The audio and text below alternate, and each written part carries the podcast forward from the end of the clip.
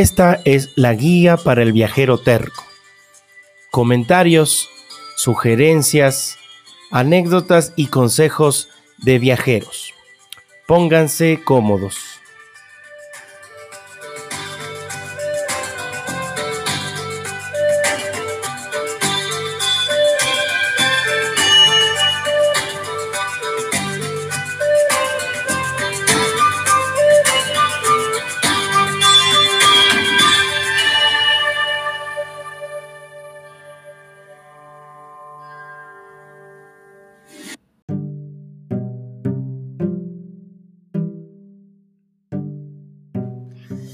Hola, hola viajeros tercos, ¿cómo les va? ¿Cómo están?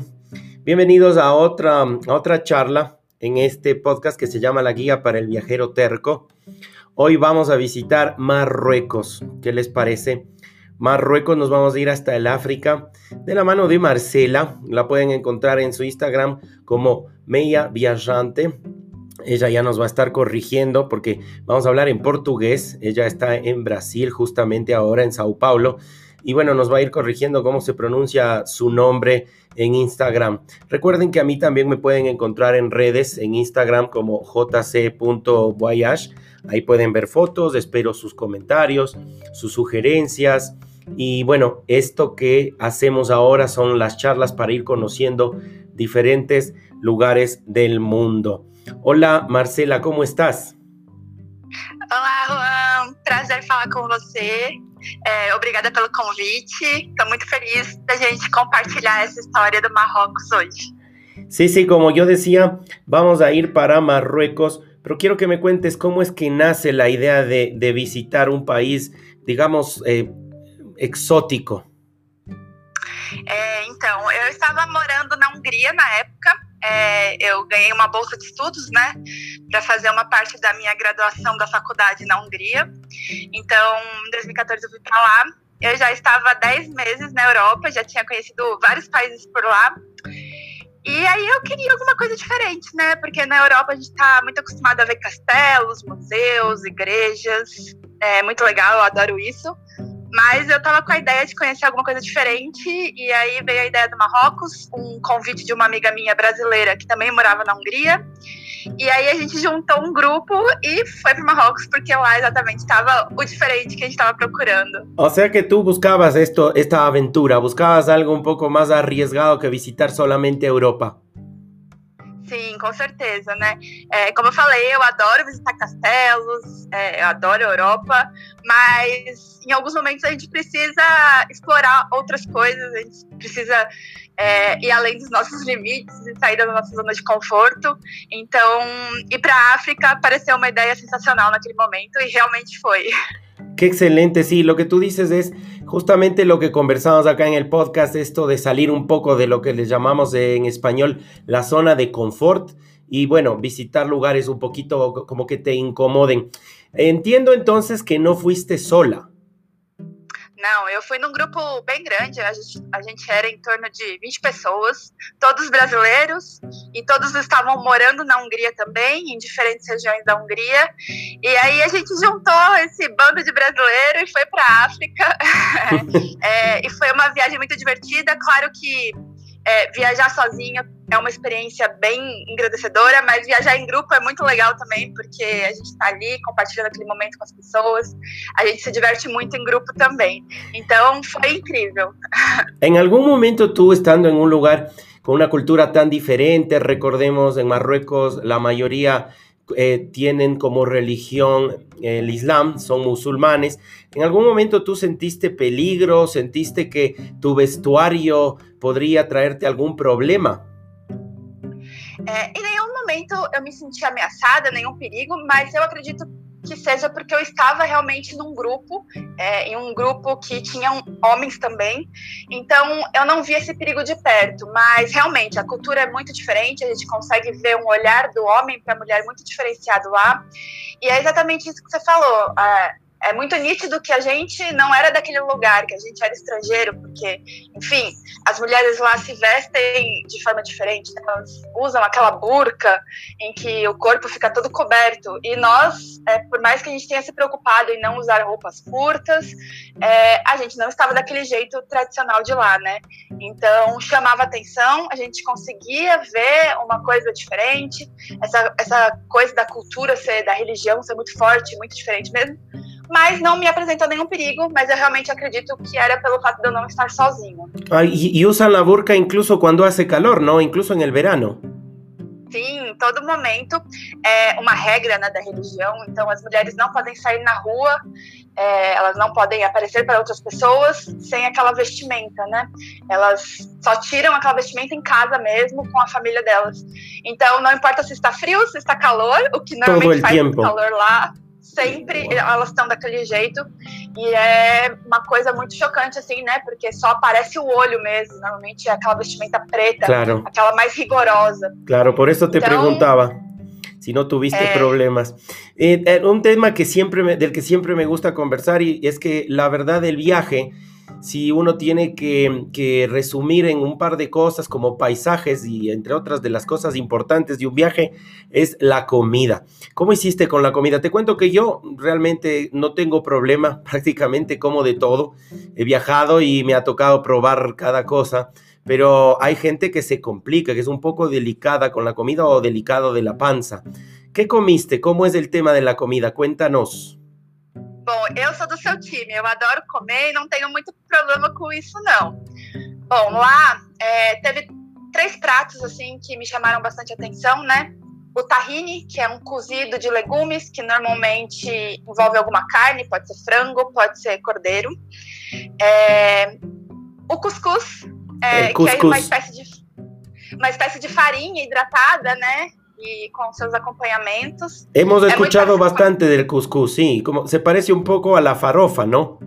Sim, sim, é muito parecido com a farofa, a textura é bem similar, o gosto é parecido também, muda um pouquinho só, é, é muito parecido mesmo. E chá, eles tomam muito chá lá, muito chá mesmo. E, enfim, a, a, culinária lá tem um tempero muito forte, eles usam muito açafrão, é uma coisa muito característica. Para quem não está acostumado, que nem eu tava, é, você gosta muito de, de primeira, assim, porque é muito saboroso, mas depois de alguns dias o estômago começa a reclamar, você fica mais claro. ou menos assim. claro. e, inclusive, eu tenho uma história muito engraçada. É, nos, últimos dias, nos últimos dias de viagem, a gente já não estava aguentando muito mais o tempero, apesar de ter gostado muito da comida. É, o tempero é muito forte mesmo. E aí a gente resolveu procurar por uma pizza, yeah. é, que é tradicional, né? Em todo lugar tem, a gente conseguiu achar, a gente pediu a pizza, e a hora que a gente vai comer a pizza, a pizza tinha o mesmo sabor da comida. Ai, que tal? É, é aquele tempero forte, mas tudo bem, a gente comeu feliz. E foi isso aí, mas realmente é um tempero muito característico deles. Ah, e aí, linda anécdota que cuentas, porque é verdade, quando uno cree que vai provar um prato diferente, em realidade la comida se parece porque los ingredientes son, son bastante parecidos. ¿Cuántos días estuviste, Marcela? Eh, fueron en torno de siete días. Mm. Siete días. Bastantes, bastantes. ¿Y tú recomiendas justamente un viaje así de siete, ocho días aproximadamente, una semana? Sim, recomendo. Recomendo porque o principal passeio, que é o do deserto, que eu vou falar depois, ele é, ele não fica muito bem localizado, localizado perto das portas de entrada do país, né, como Marrakech fez. Então, leva alguns dias até chegar lá, que foi o meu caso, né, que eu cheguei em Marrakech e levei quase dois dias e meio para chegar no deserto. Então, eu recomendo pelo menos uma semana para você conseguir fazer tudo com tranquilidade. Ahora vamos en un ratito a hablar de tus historias en el desierto, de qué lugares tenemos que visitar. Estamos con Marcela, ella nos habla desde Sao Paulo, en Brasil. Espero que se esté entendiendo todo porque lo estamos haciendo en dos idiomas. Espero que la gente que nos escucha eh, y que habla portugués entienda nuestro español y espero que también nosotros acá los que hablamos de español entendamos el portugués de Marcela, pero nos está, nos está contando cosas muy divertidas y volvemos después de un ratito.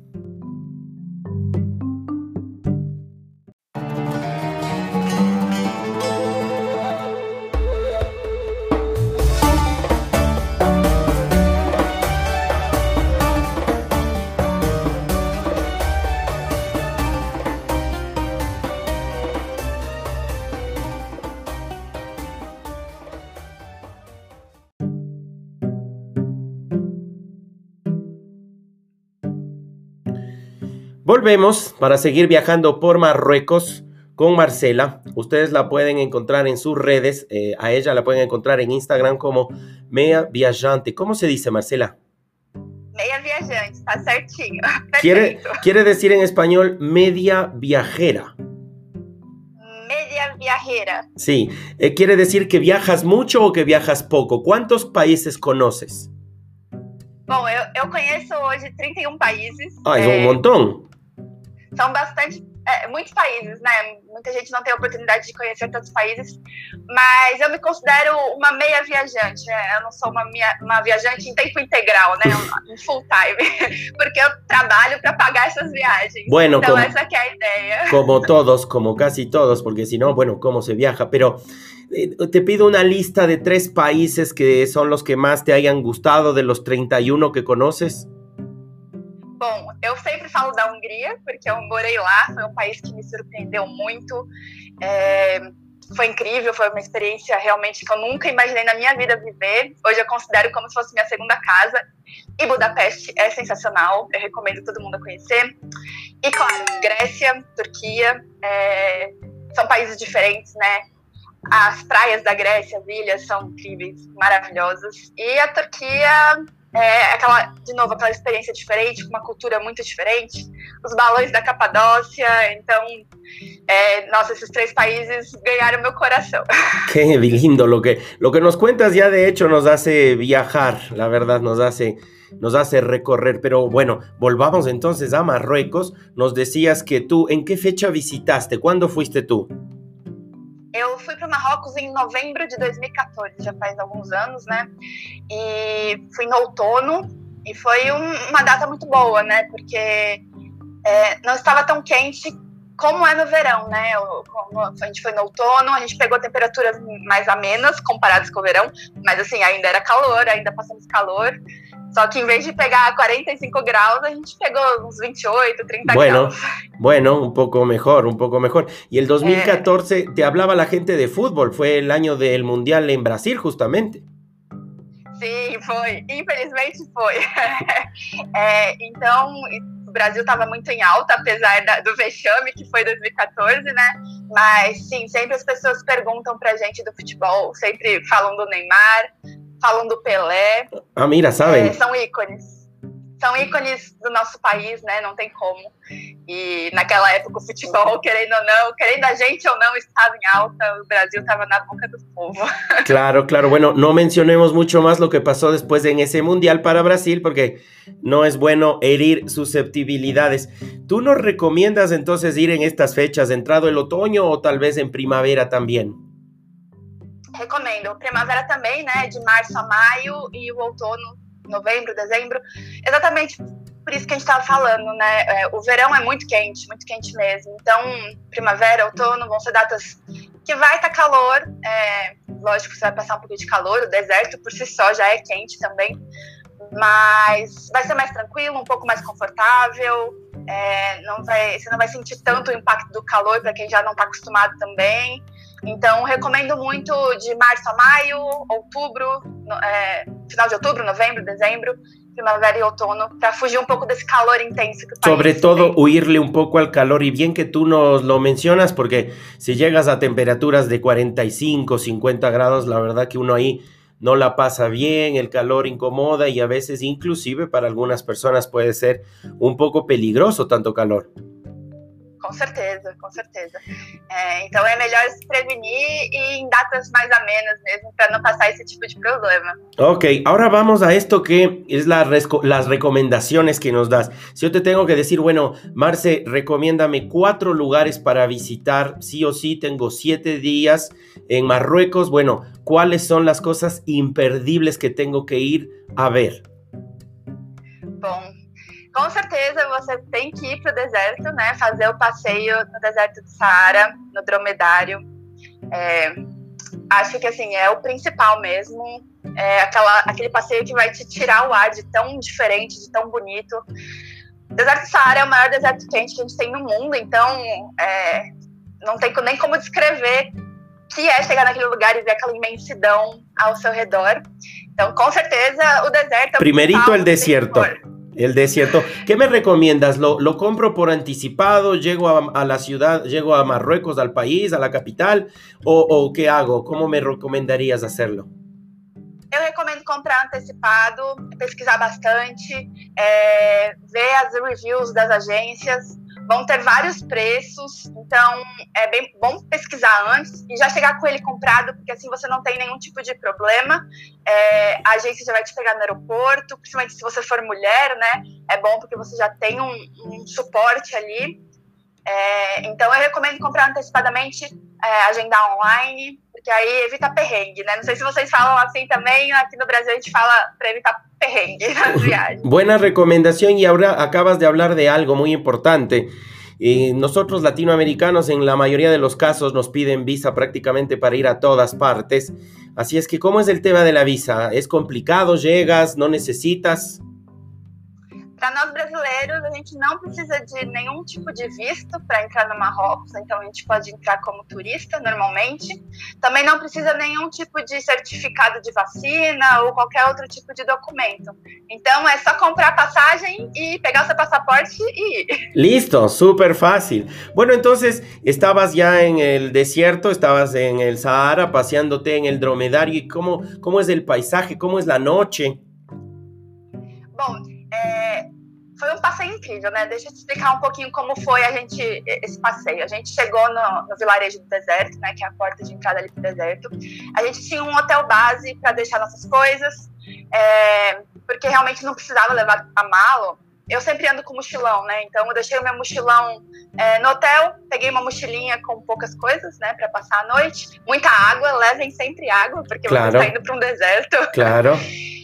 É, e uma blusa de frio, porque o deserto é super quente, mas à noite esfria muito, né? A temperatura cai. Então, água e roupa de frio pra noite, não pode esquecer. Muy buena recomendación.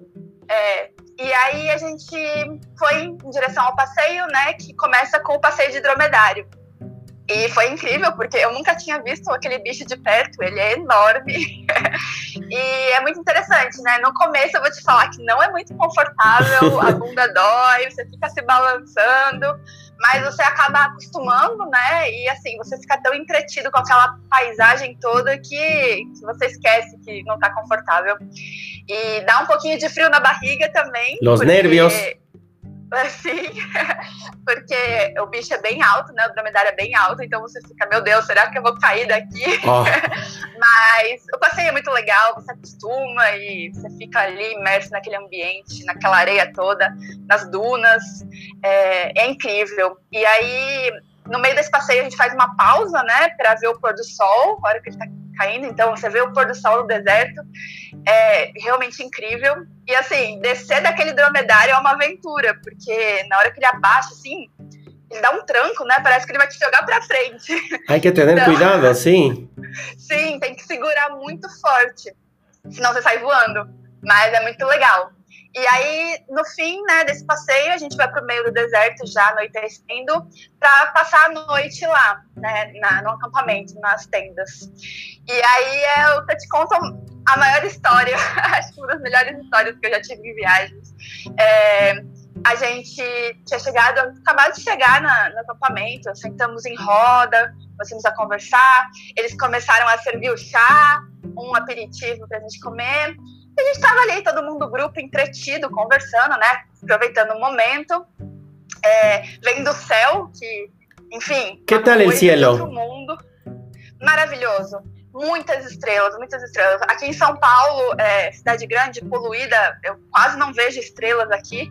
Então eu fiquei de boca aberta quando eu vi aquela quantidade de estrelas. Nem sabia que tinha tanta estrela no céu assim. E foi a primeira vez também que eu vi estrelas cadentes, né? Então fiz meu pedido e vi várias. Eu A ver cómo se fiquei- dice entonces en español son estrellas fugaces. En portugués, estrellas cadentes. Estrelas cadentes. Estrellas cadentes. Era la primera vez que veías. Primeira vez, primeira vez. Nossa, e foi sensacional, assim. É muito, muito bonito, muito. Bueno, entonces estaban ahí sentados y ¿qué pasó? E aí a gente tava lá conversando e de repente alguém falou, muito calmamente, olha, fogo. E a gente, Ah, não? "Nossa, será que é um... Sim, só que a gente demorou um pouco a entender o que estava acontecendo. Ah, será que é uma fogueira que estão fazendo? Porque eles iam montar uma fogueira. Não, era fogo mesmo. A cozinha do acampamento começou a pegar ah, fogo. Ah, não, pero terrível. Imagina só. Sim, é, o acampamento era todo de tecido, né? Pano. Então, o fogo foi se alastrando. E naquela confusão, as barracas todas iguais. Oh. e eu comecei a procurar qual era a minha barraca e eu não achava de jeito nenhum. É, por sorte, eu tava com o meu passaporte, meu celular. Ah, por sorte? Sim. Eu ainda tentei achar minha bolsa, mas assim, o fogo começou a chegar muito perto. Falaram, vai embora, sai. É, sai correndo. Realmente o fogo já estava muito perto de onde eu estava. E foi um susto, todo mundo desesperado. Os dromedários que estavam fora do acampamento empinando. É, dava para ver que os animais estavam assustados. E a gente mais assustada ainda. É, por fim, uma amiga minha, que foi mais rápida, mais esperta que eu, conseguiu entrar, achar a barraca, pegou a minha mochila, então assim, ninguém perdeu nada. Ai, que bueno. Conseguiu recuperar tudo. Foi, graças a Deus, todo mundo estava bem, não aconteceu nada de perigoso, mas assim, em questão de cinco minutos o bueno, acampamento estava destruído. Final feliz, digamos, no sé si la historia es para reír o para llorar, o ese tipo de historias que al principio son para llorar, pero que con el tiempo son para acordarse eh, riéndose. Com certeza, na hora, na hora eu não vou mentir, né? Foi um pouco assustador, mas hoje é uma história para contar e a gente dá muita risada quando eu converso com o pessoal que estava comigo lá, a gente sempre dá risada, porque no fim, aquela atrapalhada toda tentando achar a mochila e o fogo vindo, foi muito engraçado. Pero e agora onde iam a dormir? Pois é, e aí como o nosso acampamento tinha acabado mesmo, é, eles levaram a gente de volta pro hotel, só que para isso a gente teve que voltar no dromedário no meio da noite, no deserto. E a gente morrendo de medo, porque os dromedários estavam assustados por causa do fogo também.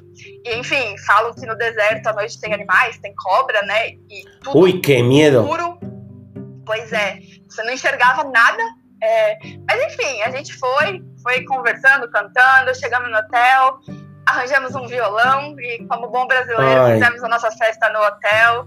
Y fue una historia linda que tengo para contar hoy, a pesar de ter sido un perrengue. No, no, no, muy buena historia y además caminar bajo ese cielo en el dromedario, prácticamente yo diría que no tiene precio. Ya solamente esta historia que tú nos has contado justifica el ticket hasta eh, el ticket completo de ir hasta Marruecos. Bueno, en la siguiente parte nos vas a contar dos o tres destinos más. La verdad que esto estuvo espectacular, me hiciste viajar, me sentí prácticamente ahí en el desierto y nos vas a contar dos o tres destinos más. Estamos con Marcela hablando de Marruecos.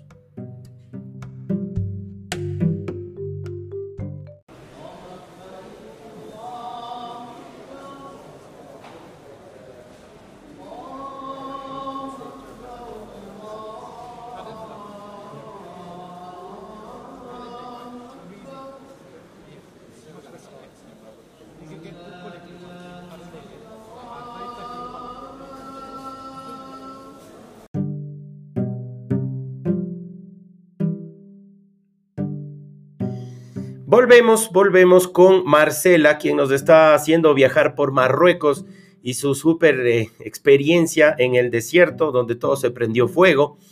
La verdad que jocoso el tema, gracioso, muy divertido. Y, y, bueno, esta es la guía para el viajero terco. ¿Cómo se dice terco en portugués, Marce? teimoso. Teimoso. Entonces tú serías una persona teimosa. Sim, eu sou teimosa. Inclusive, é, quando eu decidi ir para o Marrocos, é, foi em novembro de 2014, né, como eu falei, e foi exatamente quando começou o surto de ebola na África. Ah, bueno. E aí eu liguei para meus meus pais falei, olha, estou indo para Marrocos. Meus pais no Brasil, eu na Hungria. Não, você não vai, você tá louca? E eu sim? falei, ah, eu vou sim. Tá tudo pago, eu vou fui y ainda bem que fui, ¿no? Sí, porque mm, de hecho ya te digo, el destino suena exótico. Si a eso le agregas una enfermedad de, que, infecciosa, imagínate, tu mamá qué te habrá dicho. Loca se dice, maluco también, ¿no se dice? Maluco, maluco, eso. Você está maluca, algo así, ¿no? Bueno, algo, algo de portugués, entiendo. Cuéntame, Marce, visitaste las famosas mezquitas.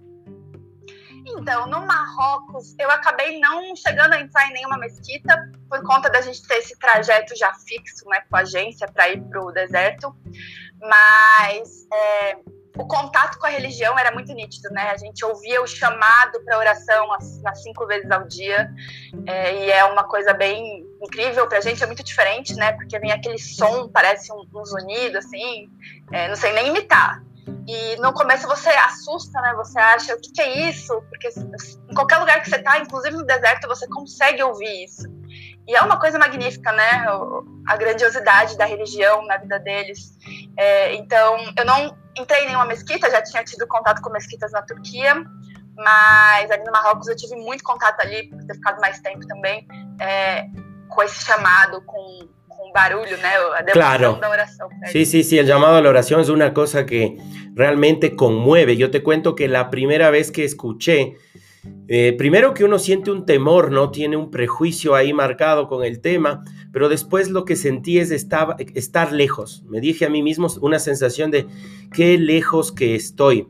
Con el tiempo, al tercer o cuarto día uno se acostumbra, lo que no me gusta mucho porque algo bonito de viajar justamente es no acostumbrarse a la cotidianidad, pero al principio sí te conmueve cómo viven ellos la religión. Entonces, las mezquitas tú las visitaste en Turquía. Sim, na Turquia. É uma coisa muito diferente também, né? Esse templo religioso. É, aqui no Brasil a gente não tem tanto, então também não estava muito acostumada. Mas eu só fui ter contato mesmo na Turquia, foi antes de eu ir para o Marrocos. No Marrocos acabou que a gente não, não teve esse contato com nenhum templo lá. Qué lindo, qué lindo, como te digo, me haces viajar y espero que la gente que nos esté escuchando viaje con su imaginación. Faltaban dos o tres destinos más que tú nos vas a recomendar en Marruecos. A ver, después del viaje obligatorio por el desierto del Sahara, ¿qué más nos recomiendas? Bom, outro lugar que eu fiquei apaixonada também, enamorada. é... Assim é. é, foi, não sei nem pronunciar direito, é ou Arzazat. Ou Arzazat. É um vilarejo, isso, é um vilarejo uh, em que as casas, as fortificações são todas de barro. Então, é um, uma paisagem marrom mesmo, assim. E é outra coisa que chama muita atenção por ser realmente diferente, né? Uma paisagem muito diferente. E é, aquele lugar ali é tão diferente, é tão bonito, que ele serviu já como cenário de vários filmes e séries, inclusive de Game of Thrones, né? Que é uma série aí ah, realmente famosa. Sim, é, foi ali que a Daenerys é, libertou o povo escravo, enfim, ah. É, aquela história toda. E é muito legal, é muito legal presenciar a cena de um filme, é muito legal é, porque faz você se sentir dentro da série por algum momento, né? E a paisagem, o povo, o vilarejo não é tão grande, né? Então é outro lugar que eu recomendo muito, mais uma vez, porque é diferente e é maravilhoso. Tem que conhecer. Creo que yo vi algunas fotos, sí, como tú dices, son muchas casas color marrón oscuro terracota de ese barro, sí, y como tú cuentas, entonces un escenario de Hollywood. É conhecida como a, a Hollywood marroquina. Inclusive, foi uma foto que eu postei no Instagram e foi sucesso, assim. porque realmente llama mucha atención. Es bien legal. Claro, claro. Y les recuerdo que pueden encontrar estas fotos y más fotos de Marcela en el Instagram. La encuentran como Mea Viajante. Bueno, otro destino más después de Ursa Sate. Yo creo que así más o menos lo estamos pronunciando bien. ¿Qué otro, qué otro lugar más nos recomiendas? Também as gargantas do Atlas, né? O Atlas é o, o que a gente chama de Alpes marroquinos, né? Um conjunto montanhoso. E aí tem essas gargantas que são desfiladeiros, como se fosse um canyon, né? E é assim, para quem ama a natureza, é outro lugar surpreendente. Aqueles paredões de rocha, o rio passando no meio. Que lindo. É, se você gosta de explorar o ambiente, você pode praticar escalada. É, no topo das montanhas você consegue ver até neve, por mais que, que seja tão quente, né? Como as montanhas são muito altas, você, em algumas épocas do ano, vê o gelinho no topo da montanha, então isso é bem interessante. E é muito bonito, mais uma vez. É, o Marrocos tem, oferece muito, né? Ele oferece muita coisa de natureza, ele oferece é, essa paisagem diferenciada, essa questão da arquitetura diferenciada. Então, ele é um país que oferece muito de tudo, né? É que, muito legal. Que pouco e conhecemos, não? E que pouco conhecemos. Pois é, eu não sei porquê, né? Acho que é um destino que tinha que ser muito mais popular, porque tem tanto a oferecer. É, eu falo que todo mundo tem que conhecer o Marrocos, porque é uma experiência única. Do deserto a essas gargantas, essas montanhas. É surpreendente. E, enfim, essas montanhas, elas, elas são divididas em várias escalas, né? E as gargantas ficam nessa parte que chama Alto Atlas. E aí eu recomendo, se você aluga um carro para viajar sozinho, né, tomar muito cuidado, porque as estradas ali são muito sinuosas e estreitas, então ah, é perigoso. Dá, dá um negócio no coração, a hora que você vê, assim, você olha pro lado, oh. aquele penhasco. Mas super recomendo também. E tá no caminho pro deserto, então okay. pode ser uma parada fácil para quem está indo pro deserto. Qué lindo, qué lindo, qué, qué lindo cómo lo cuentas, además con tanta alegría y espontaneidad. En la última parte nos vas a hablar de un último destino que nos recomiendas y al final también, claro, nos vas a dar ese consejo de viajero, ese consejo de viajero teimoso. Y bueno, vamos a continuar en la última parte con Marcela, quien nos está hablando, nos está haciendo viajar por Marruecos.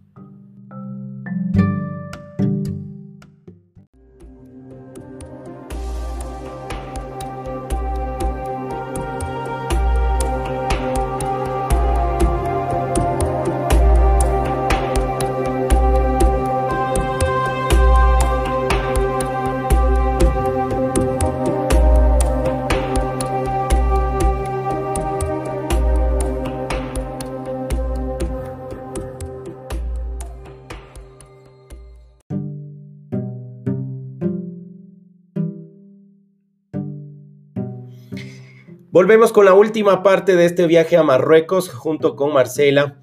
Nos había contado sobre el desierto, nos contó sobre Aursasate. Les invito a que lo busquen en Instagram porque la verdad que son las fotos, yo creo que las más, eh, de las más conocidas de Marruecos, de lo poco digo que se conoce al menos acá en Latinoamérica, y también estas gargantas del Atlas. Finalmente hay un último destino del que nos va a hablar y que yo diría que puede ser hasta la, la cereza del postre, Marcela. Sim. É, bom, por último, mas não menos importante, Marrakech? Que acho que é a parte mais conhecida. É, e assim, lá em Marrakech, uma coisa que você não pode deixar de fazer é ir no mercado é, que tem lá, né, na feira que tem lá. E lá você vai encontrar um monte de coisa incrível para comprar. Para quem gosta de comprar, que nem eu, vai ficar louco, maluco. é, desde artesanatos, né, feito à mão, é, óleo de argan para o cabelo. Agora está de moda, não? O aceite de argan. Sim, sim, super. E eles são super famosos pelo óleo lá, né? e lenços, nossa, eu trouxe vários lenços e é um mais bonito que o outro. E enfim, aí você tem que ir com a cara e com a coragem para barganhar, né? Não sei como vocês falam, barganhar, negociar mesmo. Porque... Ah, claro, sí, claro. Hay la cultura de negociar o regatear, barganhar, me dices.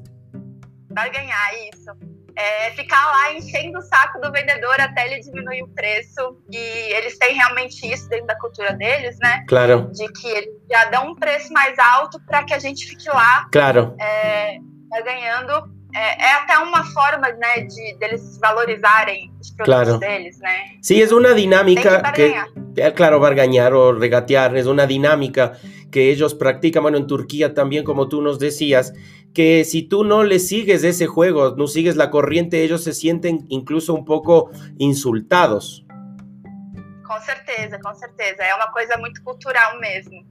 É, eu, eu não sou muito boa nisso, não, tá? Porque eu fico um pouco assim acanhada de ficar negociando. Até porque também eu não quero uh, desvalorizar o claro. que, que a pessoa está vendendo. Mas eles esperam por isso, então a gente tem que fazer um esforcinho. Dá para conseguir um precinho melhor. Claro, sí, no es fácil. Yo escuché alguna vez que uno tiene que empezar por ofrecer la mitad de lo que le piden. Pero como tú dices, tal vez uno este, cae en ese punto de no, de no dar valor al trabajo de las personas. ¿Quién sabe cómo es esto de negociar? Lo que sí es seguro es que no tienes que pagar el primer precio que te dicen, ¿no? Com certeza, você tem que dar um outro preço de contrapartida ali. É, vai de pouquinho em pouquinho, né, para não correr o risco de ofender ninguém e também não deixar de barganhar, de negociar. Foi o que eu fiz. Eu ia de pouquinho em pouquinho, a hora que eu vi que tava bom já, falei, tá bom, beleza, vou comprar. Sí, claro. Bien, es más instintivo, como tú dices. Bueno, entonces, así es como tú nos has llevado de viaje hasta Marruecos. Mm, ¿Llegar desde Europa te resultó fácil?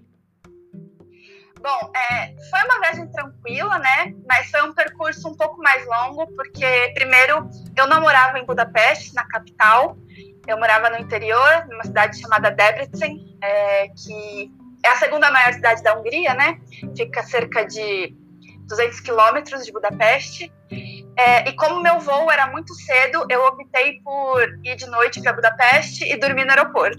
Ah, bueno. Então, já já economizava um pouquinho ali na hospedagem, né? E não corria nenhum risco de perder o voo. É, então ela já começa dessa forma, bem aventureira. Mesmo. Empezó bien aventurero el viaje. É, Barato. e bom, sim, é, na Europa a gente tem uma vantagem muito grande das empresas low cost, né? É, então eu não, não tinha nenhum voo direto de Budapeste para Marrakech, eu precisei pegar dois voos, mas foram dois voos super baratos. É, el não problema deram 100 del... euros, assim. Con el, ¿Cuánto, perdón? Cerca de 100 euros, menos que os Ok, bueno, te decía, con el problema de que los famosos vuelos low cost no te permiten mucho equipaje y tú compraste muchas cosas en Marrakech, me imagino. Com certeza, esse é um problema muito grande, né? Para quem não está acostumado, é, você tem que sempre, antes de embarcar, pôr a sua mala numa caixinha e ela tem que caber nessa caixinha. Então, eu sempre deixo um espacinho na minha mala para trazer o que eu compro, mas na hora que eu tô no país eu tenho que me controlar, porque senão eu compro um monte Claro. de coisa e depois eu não consigo Claro. voltar. Esse es, é um ¿no? problema. Claro, sí, sí, sí. ¿En qué tú eh, prefieres generalmente en el viaje economizar? ¿Economizas en los eh, hospedajes, en los vuelos, en la comida? Bom, é, na comida é uma coisa que assim eu acho super fácil de economizar. Eu já falei que eu sou amante de comida, eu amo experimentar as coisas novas. Então eu sempre deixo é, uma refeição ou duas reservadas para realmente experimentar a culinária local. Mas em outras refeições eu eu cozinho onde eu estou hospedada ou compro alguma coisa em mercados locais, que às vezes você até encontra comidas típicas nesses mercados muito mais barato. Então eu sempre tento economizar nessa questão da comida e hospedagem também, né? É, eu sempre dou prioridade a hostels. Primeiro, porque realmente tem um custo-benefício muito bom. E segundo, que é um lugar que você acaba conhecendo gente de todo mundo. Então, para quem está es. viajando sozinho, principalmente, é muito legal. E quem está em grupo também, porque você tem esse contato com outras pessoas. É, eu sempre recomendo.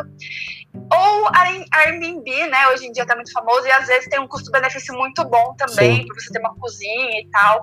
É, eu sempre tento economizar nessas duas partes. Sí, um, te cuento, bueno, lo del hostel, como tú dices, es para gente que viaja sola o gente solitaria, pero lo que menos uno pasa es solo, porque enseguida conoce gente del hostel y hace grupo. Com certeza, é muito bom, né? Mm, E você faz muita amizade, conhece muita gente de todo mundo. É, eu acho que você, na vida, tem que passar por um hostel um dia na vida para experimentar mesmo. qué bueno lo que dices. Não é uma coisa tão comum, eu não sei como é aí, é, mas na Europa é muito, muito comum. né? Claro. Então, Y foi um mixtos, que eu adquiri lá. y mixtos, hombres y mujeres, sin mucho problema. Sem muito problema. Nossa, fiquei em muitos hostels em que dividi quarto com homens e mulheres. É, sempre que eu tava só com meninas, a gente optava por tentar pegar um quarto só pra gente, né? Uhum. Mais por receio mesmo. Mas quando não tinha jeito, a gente ficava e a gente nunca teve nenhum tipo de problema, né? Ujú. Uma experiência bem legal. Qué bueno, qué bueno, qué lindo lo que nos cuentas. Es uno, son muchos consejos de viajera, justamente, de, de viajera, como dices tú, 31 países. Y ya para ir terminando, Marce, ¿qué les puedes decir? Sobre todo, hay chicas que escuchan el podcast y que se preguntan si, si eh, es seguro viajar sola, si es que vale la pena. El mundo, cómo es, está diseñado para que una mujer sola este, viaje por países como, por ejemplo, Marruecos. ¿Qué nos puedes decir tú? Bom, eu acho que, em primeiro lugar, a gente, nós mulheres, né, a gente não pode se privar de ter essas experiências pela maldade que a gente vê no mundo, mas a gente tem que estar preparada. Então, alguns lugares ainda não dá para explorar sozinha, a gente tem que se planejar, a gente tem que estudar para o lugar que a gente está indo, saber sobre aquele lugar, para realmente se prevenir. É, o Marrocos, por exemplo, é um lugar que eu não teria segurança em ir sozinha, é, mas é o que eu falei, a gente não pode deixar de viajar. Então, planeja, estuda, vê a melhor forma. Às vezes, às vezes você não tem companhia, mas se você for para uma agência que vai estar ali te dando suporte a todo momento, não vai ter tanto problema, né? É, eu só não recomendo ir assim, ir com a cara e com a coragem, como a gente fala aqui, né? Ir por conta própria. Mas tudo tem un jeito, a gente só não pode deixar de ter esa experiencia. Qué bien, qué lindo. Bueno, ¿cómo te encontramos en tus redes? Queremos oírlo así en portugués para que la gente que también te va a escuchar en tu idioma te siga en Instagram. Bom, meu Instagram é Meia Viajante. Facebook ou Twitter? Facebook, Twitter? É, Facebook não tenho, Twitter também não. Ok.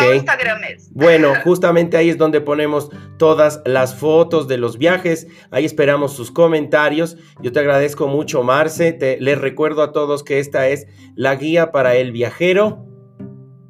Teimoso. Teimoso. Gracias, Marce. Un gran abrazo. Cuídate. Obrigada, Juan. Fue un prazer. Muito obrigada pelo convite. Eu adorei conversar com você hoje. Um beijão para todo mundo. Gracias. Chao, chao. Tchau, tchau.